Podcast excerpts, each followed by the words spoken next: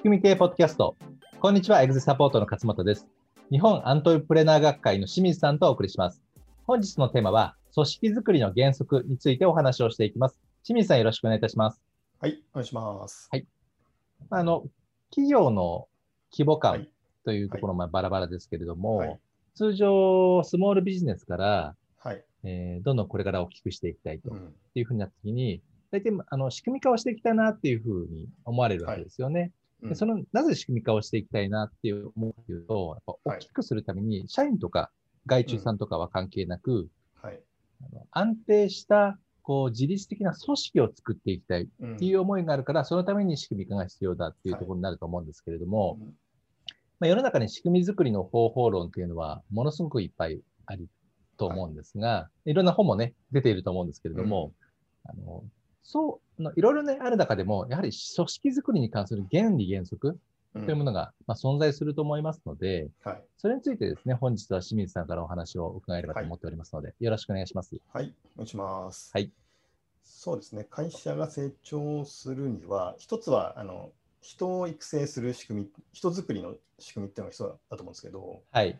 でもう一個が組織作りの仕組みっていう、この両輪でやっていかないとダメっていうのがあると思うんですよね。はい。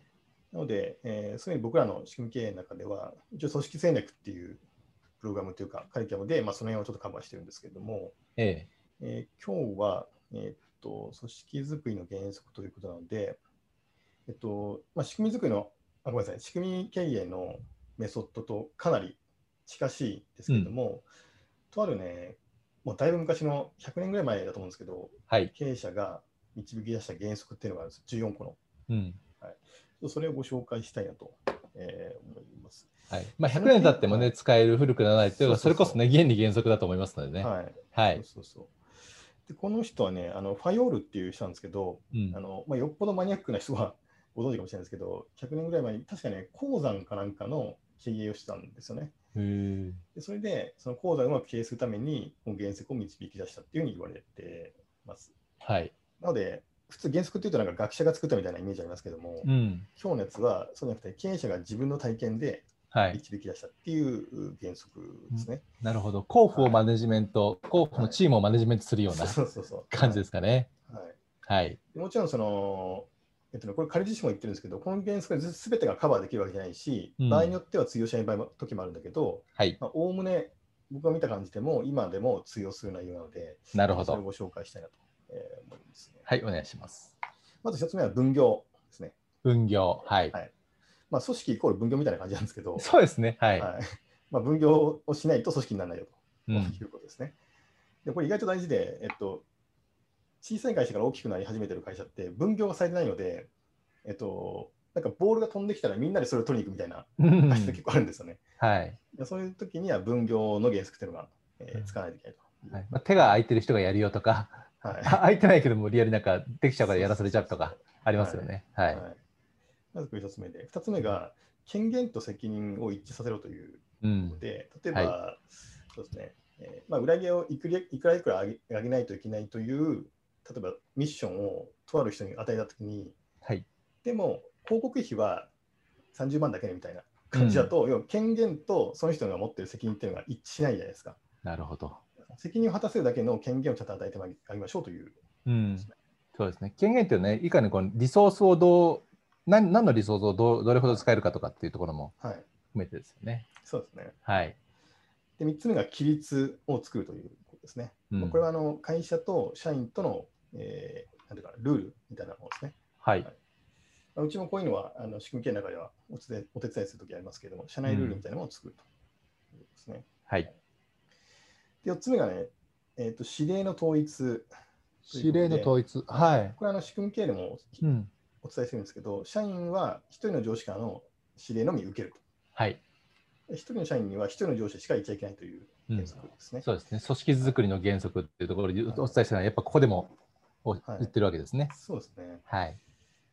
で次はちょっと似てるんですけど、式の統一ということで、1人の長と1つの計画というので、ああ、はい。これ例えば、えっと、よく言うファミリービジネスとかだと、うんい。わゆる二等政治って言われるのがあって、はい。あの先代の社長が会長に退いて、息子を社長にしたんだけど、うん。実質会長もかなり口出してると、あの会長の経営に。はいそう。すると、頭が2つできちゃうので、うん。混乱しますよといううんことですね。それやっちゃいけないということになりますはい。で、これが5つ目ですね。で、え6つ目がですね、えー報酬は公平であるという、かつ、えーはい社員の熱心さを生み出すぐらい、えー上げなさいとうんで。すね。はいまあ、これはそうそうですよねと。うんはいで、次はですね、集権化ということで、えー集権化許されはい、集権化うん。許される限り管理者に権限を集中させさせなさいという原則ですね。おーあ、そうなんですね。はいうんまあ、これはね、ちょっとね、あのーまあ、鉱山だからこれをやった方がいいっていうのも僕はあるかなと思ってて、うん、なるほど。なので、この人も環境に応じ、許される限り集中させなさいっていう話をしてる。はい。なので、これはちょっと分散化とうん。文献化と集権化っていうのは、うん会社とか業態のバランスによって変わるのかなという。そうですよね。まあ、集中化することによって強くなる会社と、はいね、文献にすることによってはい柔軟に向けてっていう会社がありますからね。はい、うん。で次はですね、階層構造を作れという話ですね。はい。まあ、最近フラット組織ってっていうのがみんな言われてるけど、うん。まあでも階層はあのあった方がいいっていうのはこの人の原則ですね。はい。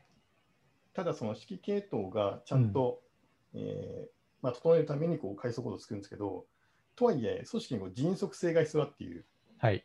のもあるので、その辺をちゃんと考慮して作れっていうふうに言ったんですね。なので、あまり階層が大きすぎるとよろしくありませんということをこの時点でも言ってると。うん。なるほど。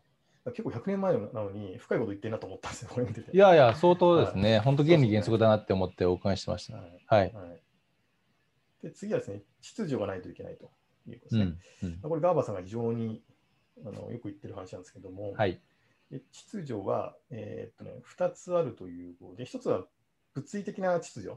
例えば、講座なんで、物の置き場とかちゃんと決めておきなさいという、あ整理整頓の話ですね。はい、先生はいと、。5まあ、S 日。本だと、そうそうそうそう、はいこれこの時点から言ってると。あとは、社会的秩序っていうのがあって、えー人のチームをね、ちゃんと秩序だってやりなさいと。うんで。すね。まあ、これちょっといまいちピンとこなかったんですけど、うんまあ、秩序が必要だということですね。はい。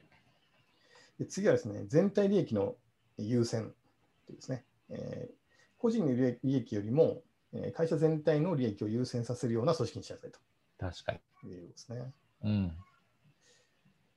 でこれで今10個来たのかな。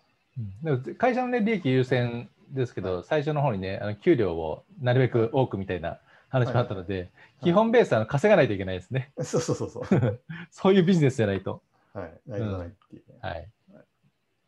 で次11個目が公平さが必要だとう。いうんことなんですけど、でこれなんか面白いことがあって、えー公平とは何かというと、はい。えー公正、過去正義、うん。正義に思いやりを込めたものが公平であるということ、なんか深いこと言ってますね。ちょっと難しいです。はい、単純に正義を振りかざすだけじゃなくて、そこに思いやりもちゃんと入れて、あの組織のね、対応しなさいということだと思うんですよね。なるほど。厳密なこうルールばっかり振りかざすなというはい僕もあの人からあのいろいろ教えていただいたときに、はいその何かを言うとか何かを行動する先のそのうんベースとして、やっぱり慈愛がないといけないと。うんはいうん。やっぱりその思いやりというか、ね。愛愛情というか慈愛なので慈悲の心ですよね、うん。あのラブというよりはチャリティーなんですけど、はい。うんそれがベースでないとやっぱこの思いが伝わらないし、うん。うん行動の結果もあの自分の英語でやっちゃいますよっていう方を教えていただいたことがあるんですけど、うん。まさに今の話だとそれがなんか公平感につながってくるのかなってうん。あそうですね、確かに。うん。公平感が大事ですね。はい。で次、12番目がですね、職員の安定ということで、これはですね、仕事に慣れるまで移動をしないということですね。あのへ頻繁にこう配置転換しするなというね。ー。うーんそうしないと、社員の人たちはパフォーマンス発揮できないという話をしてますね。はいそうなるとなんか感覚的ですけど、一つのポジションで3年とか、はいそうですね。はい。そのぐらいですかね。はい安定。うん。はい、で次、13個目が団結ということで、はいえーまあ、これはね、多分ね、その派閥みたいなの作るなという話かなとういうんことですね。はいで最後、14個目が総意ということなんですけど、総意。はい、作るに意図の意で総意なんですけど、うん。これはね、計画し実行することを総意って言ってるんですけど、でも、どういう意味なのかと思って、いろいろ調べたらですね、はいその次のあの言葉があって、うん。すべての階層に、えー計画し実行することの自由を与えることで、社員の士気を高めなさいという話ですね。うん。でこれね、結構深くて、計画するのを社長とか経営陣だけでやるなという話をしてるわけですね。あ、そうなんですか。はい、平社員でも自分の仕事の計画、自分の範囲内での計画っていうのはできますよねと。うんうん。で、それを自分で計画立てて、それを実行することができるということで、社員の士気が高まるという話をしてうるんですね。ん。はい、なる結構ね、100年前なのにすげえいいこと言ってるなすごいですね。最初の方に出てきた、えっ、と、責任とあ権限でしたっけ？はい。はい。それは今ね、なんかと上の方のリーダーだけの話かなと思ったんですけど、最後のね、そういうそれぞれで総意、はい。い、はいわゆる PDCA を回すっていうところでは、それぞれ一番一般の社員に関しても、うん。その責任と権限っていうのは明確にしてあげるっていうのがうん。必要なのかなって思いましたよね。そうですねう。ん、いわゆる仕組み経営でいうところはのい職務契約書であるとか、うん。そこでこう明確化すると、うん。うん、ここにつながるかなってちょっと思いましたよねそう。ですね。うん、計画と実行の自由を与えなさいという。はい。ねえーまあ、そういう感じで14個ご紹介しました。まあ、8割方今でもなんか、うん通用するとか、そうですね。れぐらいはやっといた方がいいかなっていう内容ですよね。はい、確かに本当に仕組み経営にも通じる話かなっていうふうに思いました。はい。そうですね。うんなので、ちょっと14個で多かったですけども、うん、えーもう一回聞いてもらってね、ぜひ実際に取り入れてもらえればと思いそうます。ですね。はいまあね、今日はね、原理原則の話でこの14個取り上げまていただきましたけれども、僕もね、最近あの清水さんからご紹介いただいた本であるとか、はい。いまあ、いろいろこの探して読んだりしてるんですよね、はい。本を。で、その中で例えば、ザ・町工場、町工場ですかね、うん、であるとか、はい。あとあのーま、なんて卵屋っていう弁当屋が東京にあるんはい。ですけど、なんかはい。弁当屋のすごい経営っていう本を読んだりして、いろいろそのあの中で仕組み作りの話もしてるので。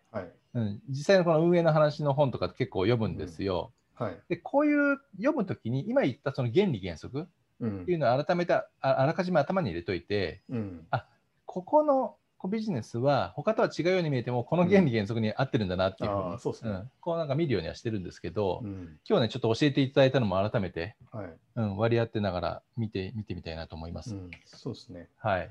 ぜひ、軸になると思うので。軸になると思いますね。はい。はい。ですのでね、あのーこれ聞いていただいている皆様も、この原理原則って本当に100年以上、ね、あのー続いているもので、かつ、はい聞いていただいたように、あ確かに、まあ、原理原則で今でも使えるなっていうものがうんた。くさんあったと思いますので、うん。はい、あのぜひね、メモ書きなどでして、あの覚えていただいて、はい。